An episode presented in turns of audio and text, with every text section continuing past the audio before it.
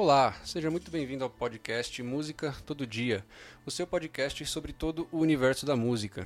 O tema hoje é os softwares de música, sua importância e relevância na vida do músico.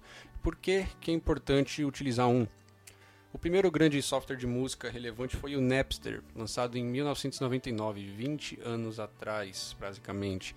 Ele foi praticamente o primeiro serviço de streaming de música gratuito né? E a partir dele, muitos outros surgiram com outras finalidades, claro, a reprodução, a gravação, o aprendizado de algum instrumento e todos muitíssimo importantes para todo o mercado fonográfico que conhecemos hoje, né?